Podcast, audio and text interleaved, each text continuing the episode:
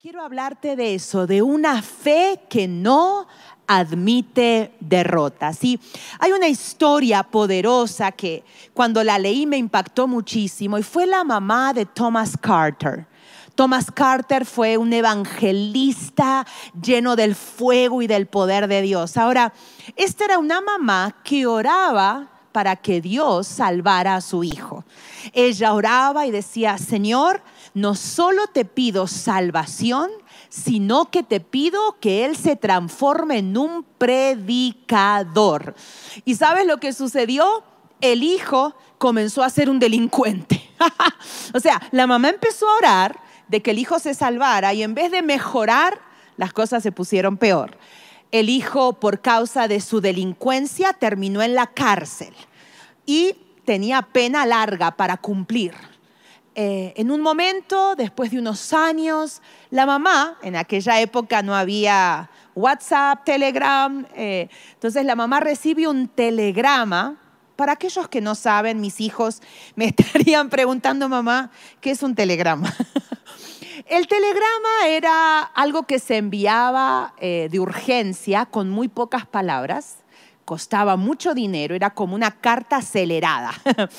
la señora recibe un telegrama que dice, su hijo ha muerto. Cuando ella recibe ese telegrama, ese papel, cae de rodillas y dice, Dios, ¿cuál es la verdad? ¿Este telegrama o tu palabra que me dijo que yo y mi casa seremos salvos? Se quedó un rato un poco confundida, pero la fe se levantó dentro de ella y comenzó a decir, Señor, tu palabra es verdad. Señor, tu palabra es lo que realmente se cumple.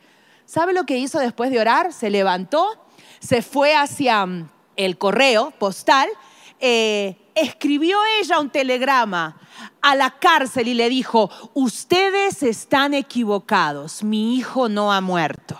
¿Y sabe qué? Efectivamente, así fue. La cárcel se había equivocado, el que había muerto era otro. ¿Y sabe qué sucedió?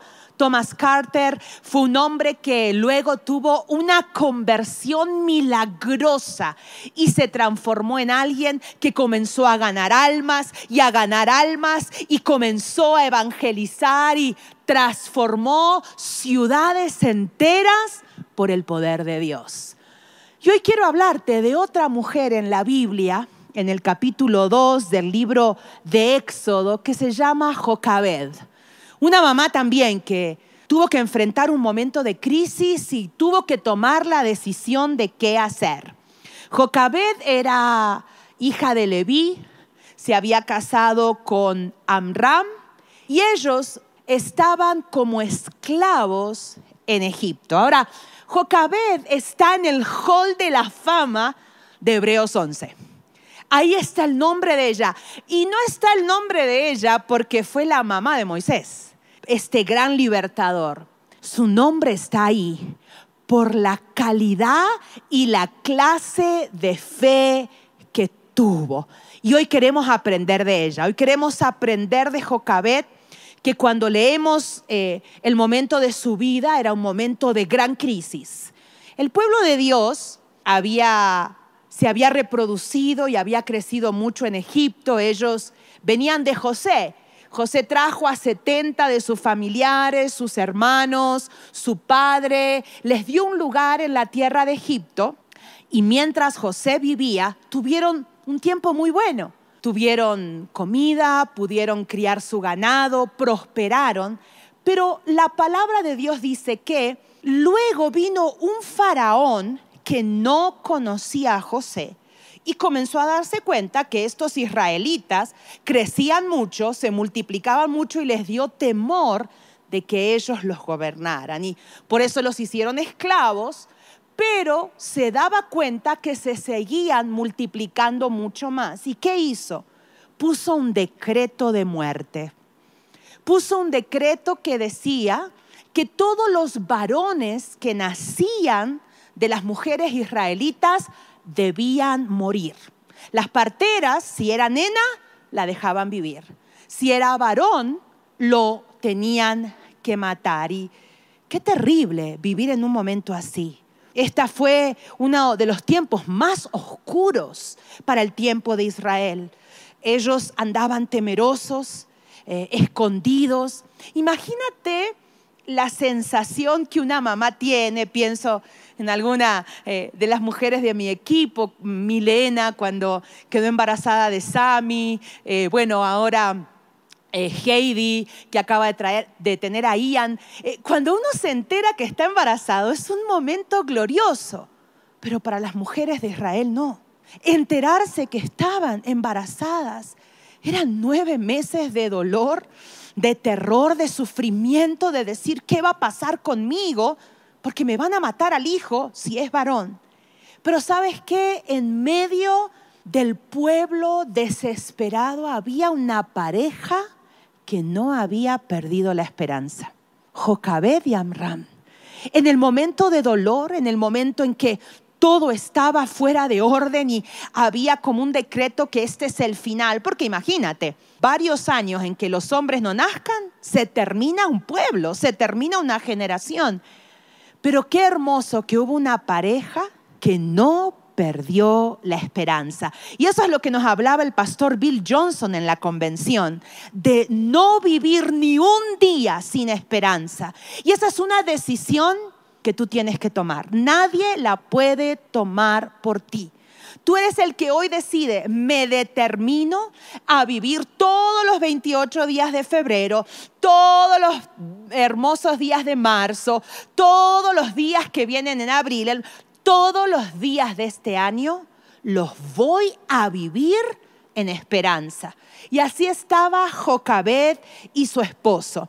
Y vamos a leer la historia en Éxodo, capítulo 2, los primeros versículos. Y si tienes tu Biblia ahí, lee en voz alta conmigo. Si están tus hijos, siéntalos al lado tuyo y dile, vamos a leer juntos la palabra de Dios. Versículo 1. Un varón de la familia de Leví fue y tomó por mujer a una hija de Leví, la que concibió y dio a luz un hijo, y viéndole que era hermoso, le tuvo escondido tres meses pero no pudiendo ocultarle más, tomó una arquilla de juncos y la calafateó con asfalto y brea y colocó en ella al niño y lo puso en un carrizal a la orilla del río. Era como una canastilla de mimbre de los juncos que había en Egipto que ella hizo. Y una hermana suya se puso a lo lejos para ver lo que le aconteciera. Y la hija de Faraón descendió a lavarse al río. Y paseándose sus doncellas por la ribera del río, vio ella la arquilla en el carrizal y, envió una criada suya a que la tomase. Y cuando la abrió, vio al niño. Y aquí que el niño lloraba. Y teniendo compasión del niño, dijo, mm, de los niños de los hebreos es este.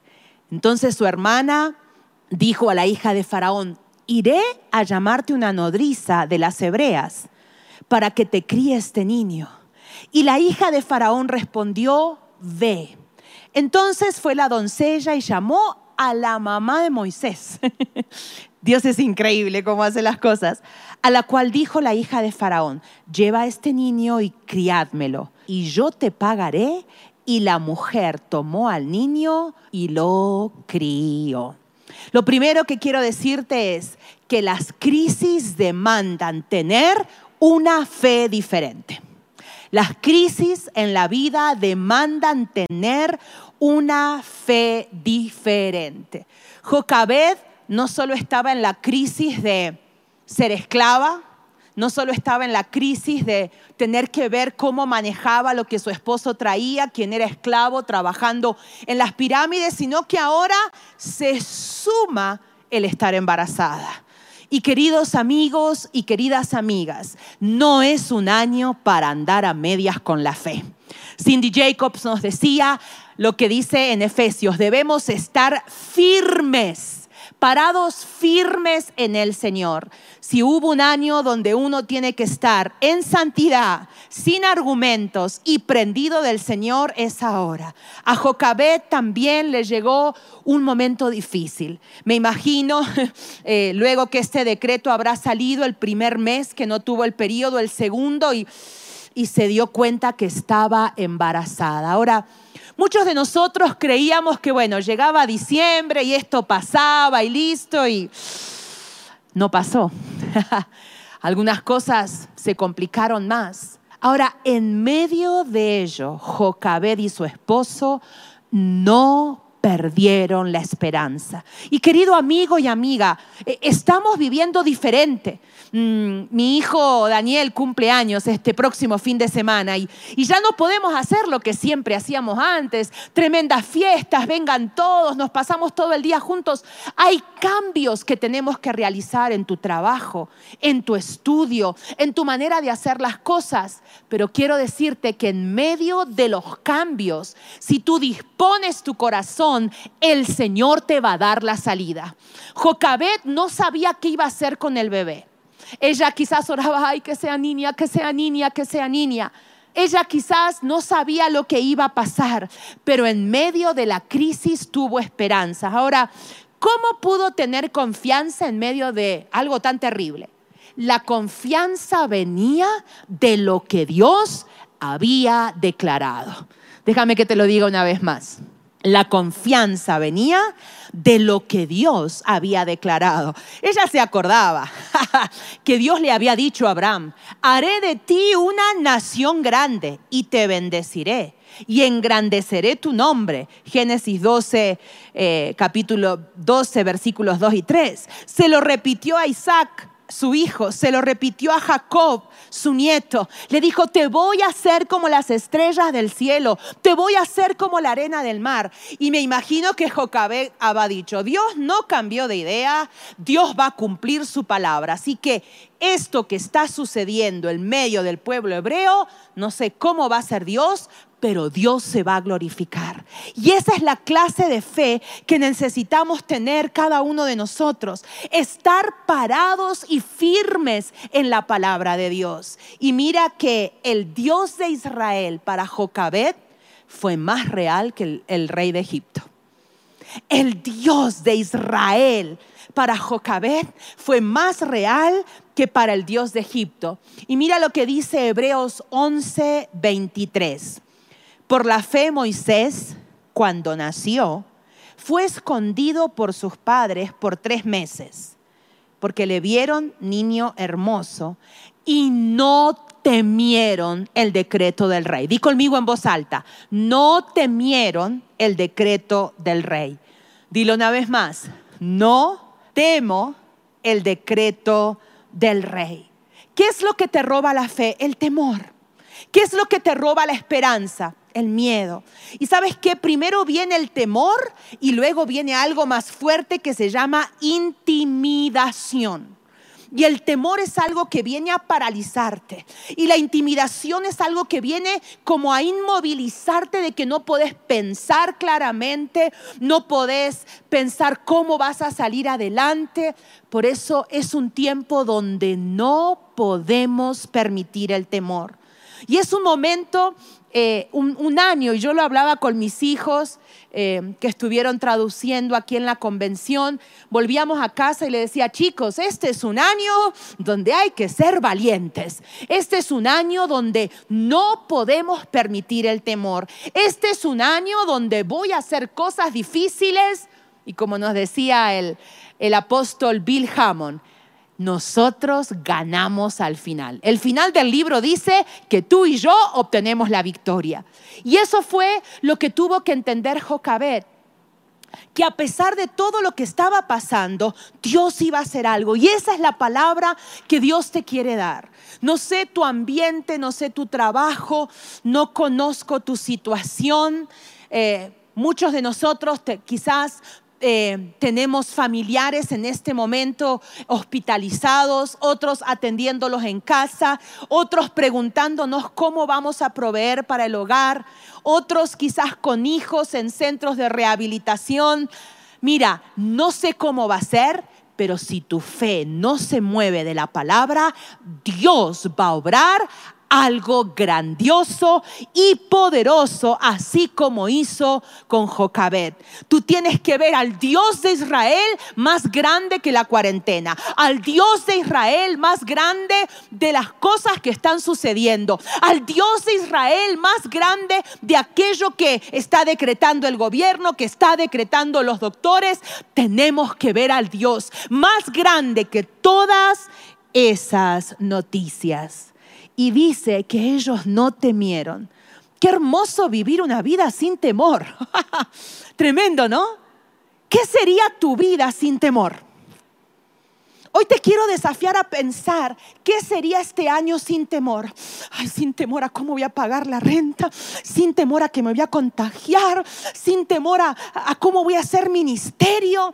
Qué, tremendo que eh, Jocabed y su esposo Amran, sabiendo lo que se había decretado, no tuvieron temor. Hoy el Señor te quiere hacer libre del temor. Vas a vivir un año en bendición. Sí, un año en que quizás tenés que ser fuerte, tenés que ser valiente, pero vas a, a vivir un año plantado en la casa de Jehová. Jocabet se plantó en las promesas. La mamá de Tomás Carter se plantó en las palabras que Dios le había dado. Y yo quiero invitarte hoy que te plantes en la palabra del Señor, que te plantes en lo que Dios te ha declarado y que tu fe sea inamovible como fue la fe de Jocabet. Bueno, tuvo el bebé, Moisés nació. Y, me encanta que repite una y otra vez que era hermoso, ¿no? Ahora, entre nosotros, ¿qué mamá no cree que su bebé es hermoso, no? Eh, uno cuando ve su bebé es, ay, qué cosa tan hermosa, ¿no? Y, tiene uno o dos días y todavía está hinchadito, pero, pero ese es el amor de la madre, ¿no? Eh, ve a su bebé hermoso, lo ve con un propósito. Y, y Jocabet podría haber elegido dudar, temer o abortar, como muchos. Pero ella decidió tener fe y creerle a Dios. Moisés nace, me imagino que habrá pasado muchas noches en oración, veladas, habrá pedido oración a la célula, habrá pedido oración al pastor, al sacerdote, habrá pedido oración a todo el mundo, ¿no?